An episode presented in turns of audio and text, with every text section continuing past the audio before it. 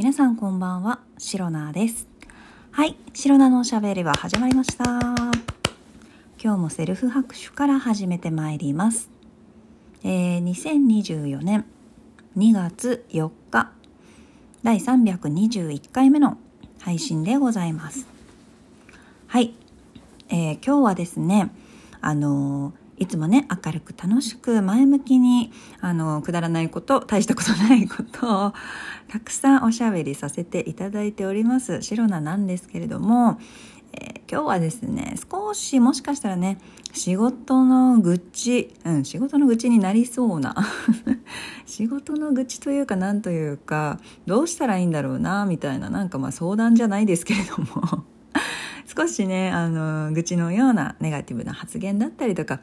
そういったものがね多くなってしまうようなあの内容なんですけれどもあのあらかじめねそういったこと、えーご了承いただいた上で聞いていただけると、えー大変助かります。はい。というわけでですね。まあ、こんな変ななんか、ちょっとね、嫌だなと思うような前置きで申し訳ないんですけれども、えっ、とね、今日はね、結論というかまあまあまあ今の自分の状況からお伝えしていこうかな。えー私シロナなんですけれども、えーまあ、何回か、まあ、社会人経験をねこういろいろうんそこそこね長く、えー経ておりまして で何回かね転職をしているんですよ。でその中で、まあ、今の会社もまあ勤めて、まあ、数年するんですけれども久々にねあのちょっと転職活動でもしちゃおうかなみたいに、えー思っているところです。軽いな 軽いですよね、えーまあ、ただね転職活動しても転職できない時ももちろんあってあの今までの経験でもね。そのだって転職活動って、まあ、要するに、まあ、今の仕事を辞め今の会社を退職して次の、えー新しい違う別のね会社に、えー入社するみたいなそんな感じじゃないですか、まあ、だからその他の会社にまずねその採用試験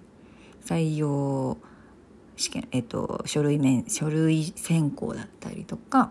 えー面接だったりとかそういったものをクリアしていかないとあの入社はできないのでね内定しないとさその他の会社に行けないから、まあ、今の会社もすごいなんだろう辞めなきゃちょっと体調が本当に悪くなるみたいなそういう理由がない限り そう一刻を争うっていう状況じゃないんですけれどもまあまあまあそのどこかから内定がもらったら、まあ、今の会社を辞めたらいいかなみたいなね。そういうのが一番ねあの安全な気がするんですよね。いきなり無職になりますと結構ねあの苦しいので。無職だった時もねあるんですよ実は。そうそうそう。まあただねえー数ヶ月だったのでそんなにあの大変なこととか金銭的に困るとかあんまりねあの貯蓄貯貯貯貯蓄値が貯金 もねあったのでそんな困らなかったんですけれども結構ねカツカツだったよ。そうそんなこともあり、まあ、要するに転職活動してみようかなと考えてはいるもののその転職活動がうまくいくうまくいかないははっきり言ってわからない。し、まあ、うまくいったら転職うまくいったとしてねうまくいったとして本当に転職するのかしないのか、まあ、だから内定承諾するのかしないのかっていうところだと思うんですけどそこもまだわからない。ね、だってどこに受かるかわかんないし 本当にねそういう段階でございます。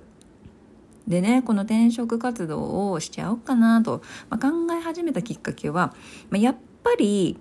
今の職場環境がなんかいい悪い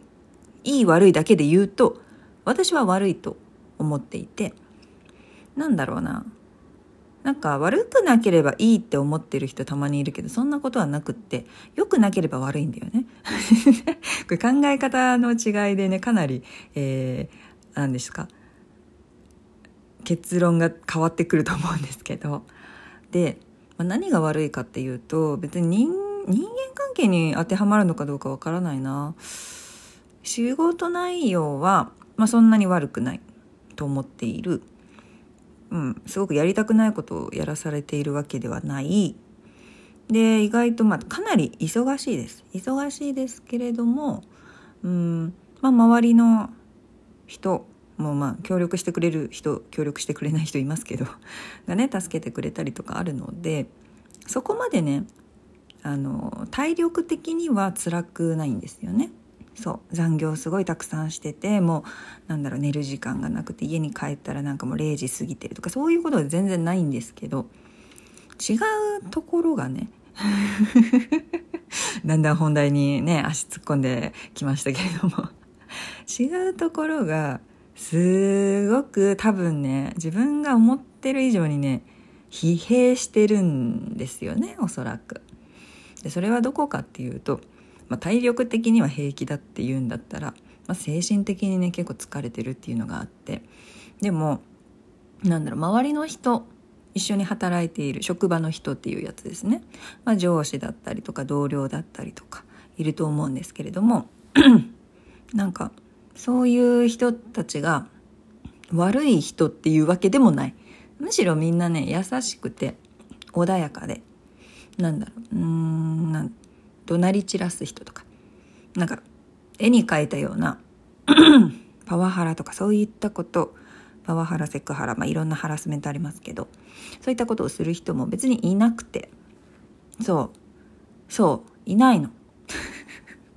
なんだけどね。うん。あのねあの同じね部署にうんいるんだよね。なんだろう。なんかうんまあ悪い意味だねこれは。なんか今ね良くも悪くもって言おうとしたけどこれは悪い意味ですね。話が通じない人というか通じないじゃないな。会話が難しい人がいて。これ本当に説明が難しい。単純に言うとあの私がこう頭の中で思い描いているものとか普段使っている言葉用語熟語 日本語っていうのとその相手が、えー、思い描いているイメージ想像しているイメージとか、えー、普段使っている日本語日本人ですよ相手。日本人ですよ。相手。私も日本人なんですけど。それがね私と相手で頭に描いているものと普段使っている日本語が違うからあと喋り方っていうかなんだろう。文章会話文の作り方が全然違うの。これ伝わるかな？なんかあの私はねやっぱりこういったねラジオ配信もさせていただいているので、まあ、誰が聞いてもこう勘違いとかなんか認識の齟齬がないようになるべく丁寧にこう主語述語、まあ、就職語だったりとかね主語述語が基本ですしそれに必要であれば就職語とかねそういったものを付け加えていくそういったね話し方を、まあ、心がけている心がける習慣があるんですよやっぱりこうやって毎日配信していると。なんですが多分ねその相手お相手の方はそういったものがないんですよね。そういった習慣が多分あのおそらくこれは私の予想ですけどおそらくそういう習慣がなくてかつそういうふうに話そうという気もない。要するに相手の方お相手がねお話しされる時は主語がいつもなくて。主語がいつもないですよ。そう。いやだからいつも何言ってるかよく分かんなくて。これねでもね今こうやってちょっと明るく笑いながらお伝えしてますけど仕事で逐一こう会話しながらねあの仕事を進めていくと思うんですよ。チームワークでねやっていく時って。でそのメンバーと一緒に話していてちなんだろうつどつどの会話で毎回わからない何言ってるかわからないことを 言われるとあのそこの確認から始まるんですよ。なんかねなんかあれがなななんだろう。ちょっとその主語がない言葉っていうのが私よくわからないんですけど。なんかこれとかあれとかが多い。そう。でこれとかあれをなんか指で指してるかっていうと別にそうでもない。だからなんかななんなの何を言ってるんだろうってちょっとねいつもね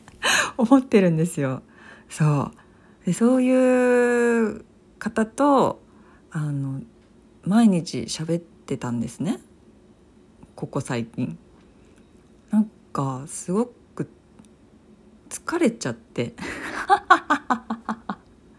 いやこれ本当に笑い事じゃないんだけどすごく疲れたしなんなんかね体力体は元気なのにすごく頭と心が疲れてるみたいな感じでこれなんだろうなんだろうってずっと不思議でなんかすごい残業してるわけでもないし誰かになんか罵倒されてるわけでもないのになんだろうって思ってたらなんか思い当たるのも多分そこでその少しねなんか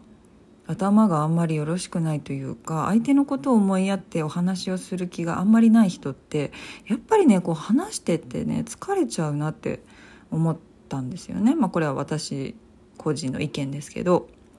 でそういう人ともうまくやれる人っていうのはもちろんいると思うんです。でもそれってうまくやろうと努力するわけじゃないですかこっちが。私はねそういうのはしたくないなって思って。その人にレベルを合わせると自分のレベルも下がるなって思いました。はい。であとねどこかで聞いた話ですけどあの人の知能指数を表す IQ ってあるじゃないですか。あの IQ が20まあ大体100が平均って言われてますけど、えー、20差があると会話が噛み合わなくなるらしいです。はい。はい。最後にね、ちょっとしたあのプチ豆知識ということで、えー、皆様にお伝えしておきました。皆様も周りの方との会話、ぜひ思いやりを持ってしていただければと思います。はい。今日も最後まで聞いていただきありがとうございました。明日の配信もぜひ聞いていってください。以上、シロナでした。バイバイ。